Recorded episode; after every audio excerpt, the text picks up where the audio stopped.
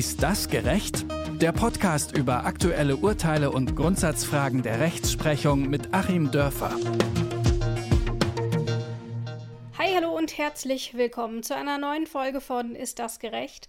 Heute sprechen wir über Religion oder genauer über Religionsgemeinden. Zieht man irgendwo hin und gibt seine Religion beim Standesamt an, wird man automatisch einer Gemeinde zugeordnet, nämlich die, die für den eigenen Wohnort zuständig ist.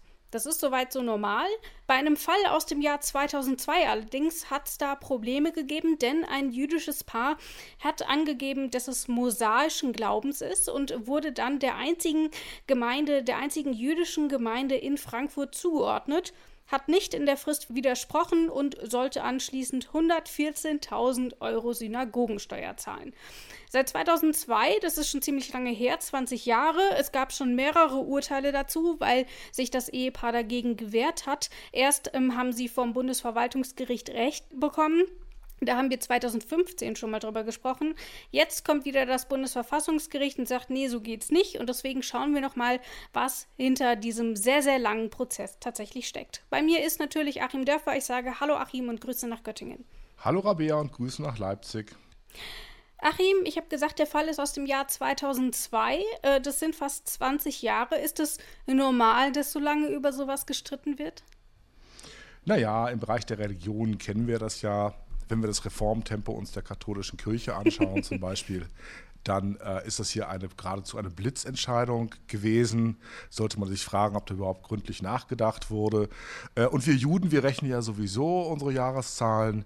Abschaffung der Welt, da sind wir bei 5700 irgendwas und da ist das auch nicht so viel.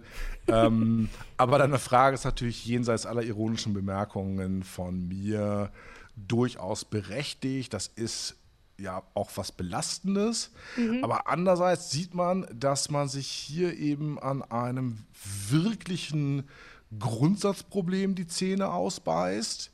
Das ist ja nicht nur einfach so irgendwie so ein bisschen Verwaltungsrecht oder Steuerrecht, sondern hier geht es in den ganz großen historischen Linien über die ganz großen Friedensschlüsse zwischen den unterschiedlichen christlichen Konfessionen ähm, den Rechten, die die christlichen Konfessionen dann gegenüber dem Staat erstritten haben und der Gleichstellung der Juden dahin. Also wirklich eine jahrhundertelange Entwicklung, ähm, die ja zu ganz merkwürdigen nationalen Verstrickungen geführt hat und dann sicher nicht zu noch größeren europäischen Verstrickungen führen kann. Tatsächlich ist es ja so, wir schauen uns mal das Grundproblem an. Man gibt beim Standesamt an, dass man ähm, zum Beispiel katholischen Glaubens oder hier mosaischen Glaubens ist. Und dann wird man quasi einer Gemeinde, die für den Bezirk, in dem man wohnt, verantwortlich ist, wird man dieser Gemeinde zugewiesen wo kommt das denn her? Also wieso ist es nicht so, dass man sich quasi bei der Gemeinde selber melden muss? Also warum geht das über Standesamt direkt so automatisch? Weil vielleicht bin ich zwar katholischen Glaubens, habe ja aber mit der Kirche zum Beispiel nichts am Hut oder eben der ähm, Ausrichtung der Synagoge, wie es in dem Fall ist. Mhm. Wenn du mit der Kirche nichts am Hut hast, dann musst du austreten und dann würdest du das Feld ja auch leer lassen. Was für einen Ausländer gar nicht so leicht zu verstehen ist. Denn dass ich da mosaisch eintrage, das kann ja auch statistische Gründe haben. Aber das ist dann quasi so, als wärest du aus der katholischen Kirche ausgetreten, würdest trotzdem aus persönlicher Überzeugung noch katholisch reinschreiben. Mhm.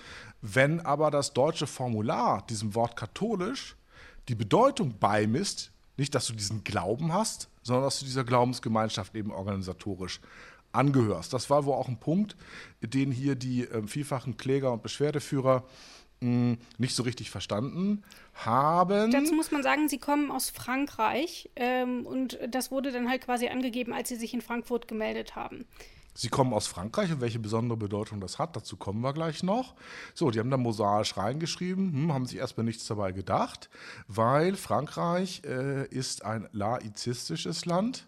Das heißt, dass Staat und Kirche wirklich getrennt sind und dass eben die Kirche den Staat auch nichts angeht. Der Staat ist quasi auf dem religiösen Auge blind. In Deutschland haben wir aber kein laizistisches System, sondern ein säkularistisches System, was zwar auch bedeutet, dass äh, Kirche und Staat grundsätzlich mal getrennt sind, aber der Staat ist auf dem religiösen Auge nicht blind. Er blickt auf die Religionen und zwar sehr wohlwollend als äh, quasi eine positive, identitätsstärkende gesellschaftliche Kraft, ein, eine Vorbedingung auch äh, für die Demokratie. Ähm, so sehen sich die katholischen Kirchen da gerne im äh, Anschluss an ein missverstandenes Zitat des Verfassungsrechters Böckenförde, dass sie quasi so eine Art Vorarbeiten leisten dafür, dass man darauf überhaupt erst eine Demokratie aufbauen kann, also etwas ganz Wichtiges, Konstitutionelles. Und daraus folgt dann eben auch für den großen Friedensschluss zwischen Staat und Kirchen, der, wie wir wissen, äh, immer mal wieder Drittel bis die Hälfte der Bevölkerung davon gerafft hat in den letzten tausenden Jahren, ähm, dass man sagt, okay, mm, wir Kirchen geben unsere weltliche Macht auf. Der Domherr in Mainz ist dann eben nicht mehr gleichzeitig, äh, so wäre das dann heute vielleicht, für den Bau neuer Parkplätze oder die Ausgestaltung der Schulen zuständig in seinem Beritt.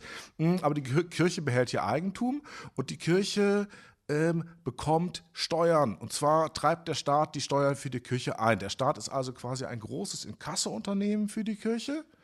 Und sobald ich steuerpflichtig bin und sobald ich eben formal organisatorisch einer äh, religiösen Gemeinschaft angehöre, die Körperschaft öffentlichen Rechts ist. Hm? Bei den Muslimen ist es anders, bei jüdischen Gemeinden, die als e.V. organisiert sind, ist es auch anders, aber mhm. eben ein Landesverband äh, Frankfurt, eine ähm, Gemeinde Frankfurt, die, da ist das nochmal eine Besonderheit, die haben sogar einen eigenen Staatsvertrag, nicht nur der Landesverband, so, die sind Körperschaften öffentlichen Rechts und da muss dann der Staat den Inkasso-Service machen.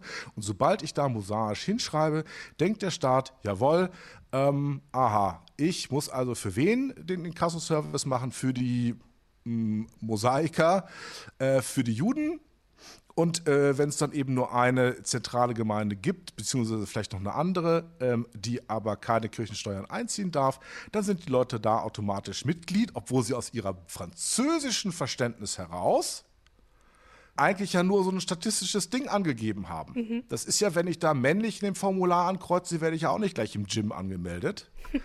ähm, ja, oder ähm, zur Vorsorgeuntersuchung beim Proktologen. Aber genau so muss man sich das hier vorstellen und genau da sind die eben überrascht worden. Jetzt schauen wir uns den Fall mal an. Das ähm, Ehepaar hat zunächst Recht bekommen, als es vom Bundesverwaltungsgericht geklagt hat. Dann hat jetzt das Bundesverfassungsgericht das Urteil aber nochmal kassiert. Nun ist es ja auch so, dieses Paar hätte binnen drei Monaten widersprechen können, Teil dieser Gemeinde zu werden, hat das aber versäumt und hat erst sechs Monate später widersprochen. Welche Rolle spielt in dieser Umstand, dass, dass die schlicht die Frist versammelt haben? Naja, für mich spielt das schon eine Rolle äh, bei der Frage, ob diese Frist angemessen ist. Ähm, man muss das ja mal sehen, wenn jemand eben aus einem völlig fremden System kommt. Ähm, wir haben halt ein harmonisiertes europäisches Verbraucherschutzrecht zum Beispiel, aber wir haben kein harmonisiertes europäisches Staatskirchenrecht oder schon gar kein äh, Kirchensteuerrecht. Ähm, Finde ich drei Monate wahnsinnig kurz. Jeder von uns, der mal im Ausland gelebt hat, weiß, dass ihm in den ersten drei Monaten oder ihr deutlich mehr Sachen durch den Kopf gegangen sind, als sich mit Staatskirchenrecht und Staatskirchensteuerrecht mhm. zu beschäftigen. So, nun war das eben nun mal so. Das heißt, 2015 sagte das Bundesverwaltungsgericht, nee, die sind raus, weil eben diese Auslegung mosaisch da gleich zuzuordnen ist zu streng. Daraufhin kam das Bundesverfassungsgericht und hat eine ganze Menge äh, von diesen kleinen Gewichten auf die andere Seite der Waagschale der Justitia gelegt, nämlich mit dem Argument, naja, die Religionsgemeinschaften, die sind doch auch durchs Grundgesetz geschützt. Genau, die Religionsgemeinschaft hatte dann nämlich vor dem Bundesverfassungsgericht gegen das Urteil des Bundesverwaltungsgerichts mhm. geklagt. Also da die, ist die Gegenseite dann vor Gericht gezogen. Genau, so. Und äh, die sind doch auch geschützt. Ähm, das ganze Staatskirchenrecht, das ist ja alles sehr stark geregelt im Grundgesetz. Und wir können das hier eben nicht über individuelle Fragen aushebeln, zumal wir ja vielleicht streng genommen auch gar nicht in die Religionsgemeinschaft eingreifen oder nur so ein bisschen in dem Wunsch dann nicht dazu zu gehören und so. Ähm, nee, aber wir müssen eben auch diese besondere Stellung müssen wir schützen, das setzt sich durch. Und dann ist das quasi mit dieser Gebrauchsanweisung im Karton wieder schön äh, per DPD an ähm, das Bundesverwaltungsgericht zurückgeschickt worden. die dann also in wirklich erstaunlicher Weise ihr Zähneknirschen öffentlich macht, machend hm, gesagt haben, ja, das sind jetzt nun mal die Vorgaben, jetzt müssen wir so entscheiden. Aber wir sind natürlich äh, hier immer noch nicht davon überzeugt, dass dieses Wörtchen Mosage in dem Sinne auszulegen ist, dass es wirklich dieses kleine Fitzelchen, eine ähm, sechsstellig teure Pflichtmitgliedschaft in einer ganz bestimmten Ausrichtung des Judentums bedeutet, denn das muss man hier ja vielleicht auch nochmal ins Feld führen. Wir haben zwar die sogenannten orthodoxen Gemeinden, das ist aber mehr so im traditionellen Sinne gemeint, die ähm, sagen wir mal gut 100.000 Mitglieder aufweisen. Wir haben aber doch seit einigen Jahrzehnten auch die Union progressiver Juden zum Beispiel, die im Anschluss an die eigentlich mal in Deutschland gestartete Reformbewegung ähm, das jetzt wieder aufgenommen haben. Mhm. Da gibt es inzwischen auch eine ganze Menge Mitgliedsgemeinden und Tausende von Mitgliedern. Und äh, eigentlich sollte man denken, es gehört zur Religionsfreiheit schon dazu, nicht durch das Wörtchen Mosaisch jemand anderen dann entscheiden zu lassen, in welchen dieser beiden Verbände ich gehöre. Zumal erst recht dann, wenn ich eigentlich in den kleineren dann gewollt hätte. So jetzt zähneknirschend das Bundesverwaltungsgericht angewiesen, und widerwärtig aus oder widerstrebend ausgeführt und mhm. angewiesen mhm. durch das äh, Bundesverfassungsgericht. Mm, und jetzt ist das Ding aber noch nicht zu Ende. Denn das hat natürlich ähm, auch einen äh, Bezug wiederum zur Europäischen Menschenrechtskonvention, die ja auch die Religionsfreiheit schützt und die ja auch ratifiziert ist von Deutschland und dann also auch wie deutsches Recht gilt. Punkt 1.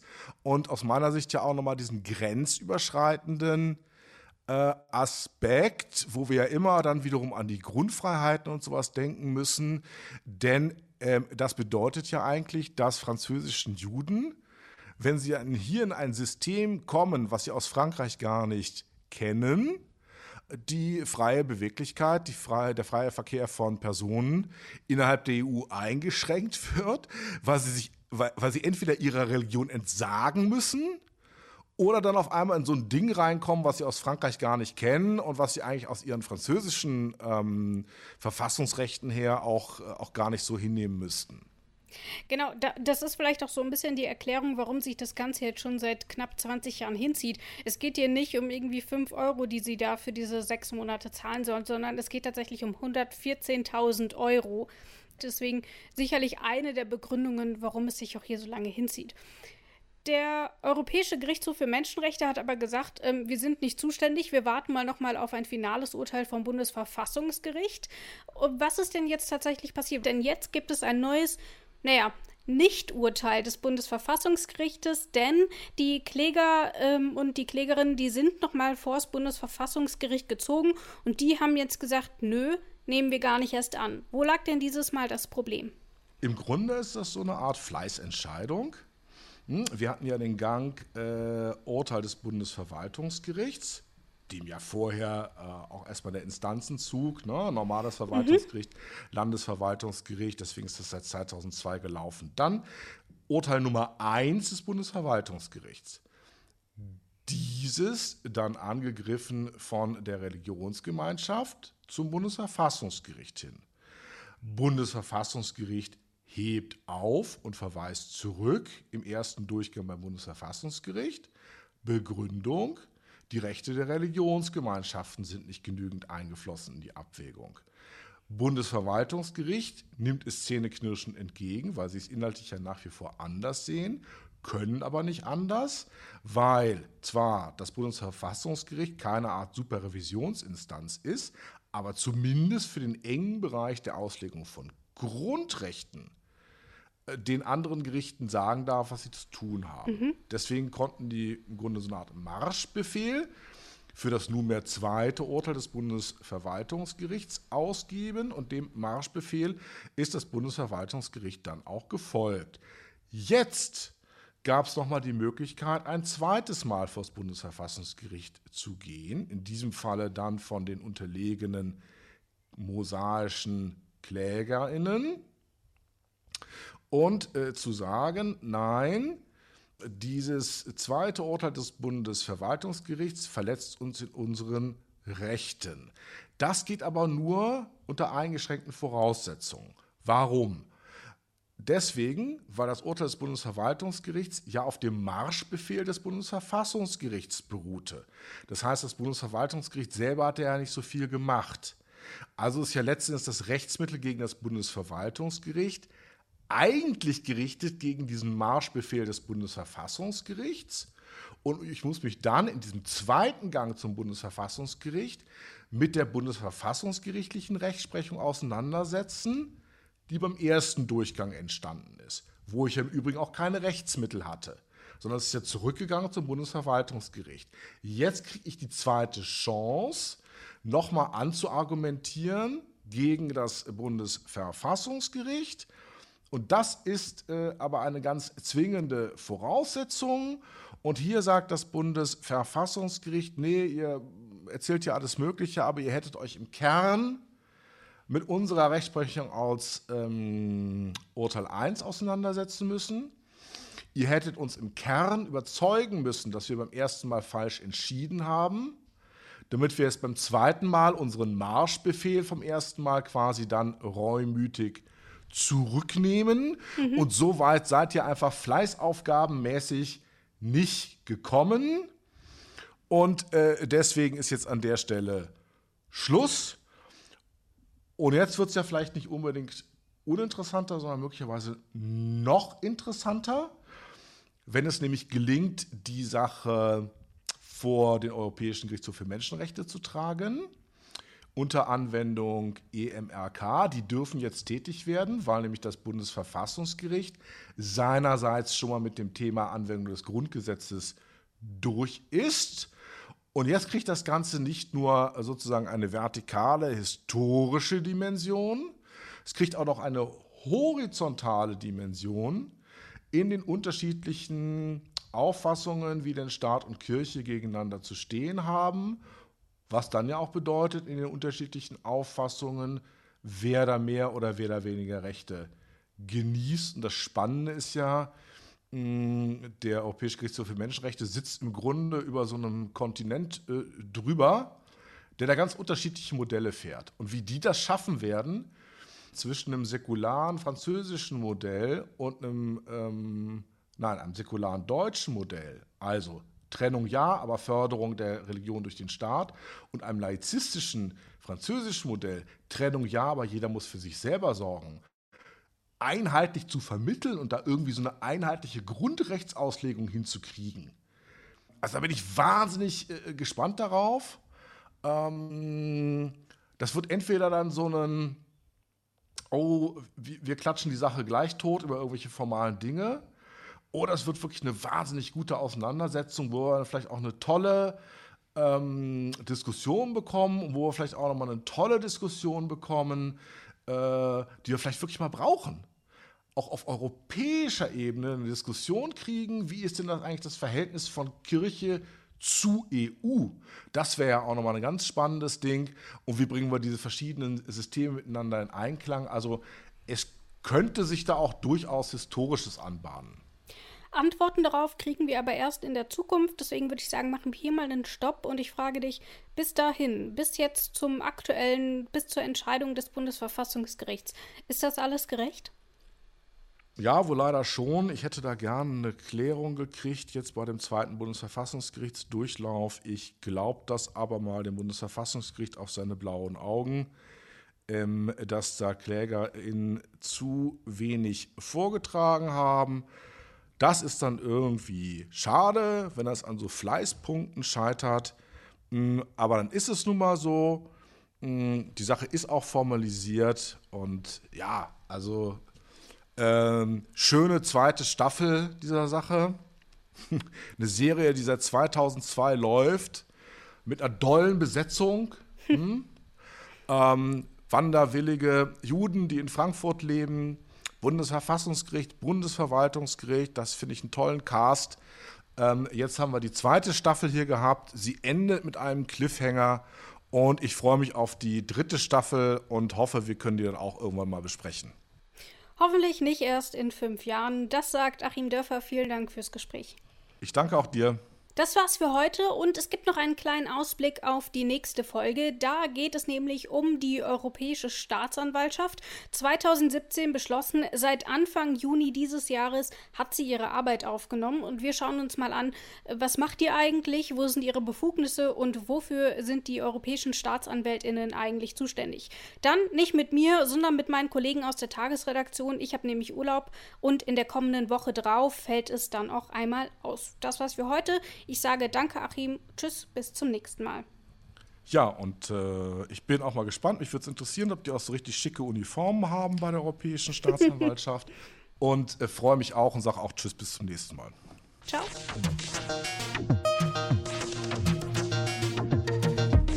Ist das gerecht? Der Podcast über aktuelle Urteile und Grundsatzfragen der Rechtsprechung mit Achim Dörfer.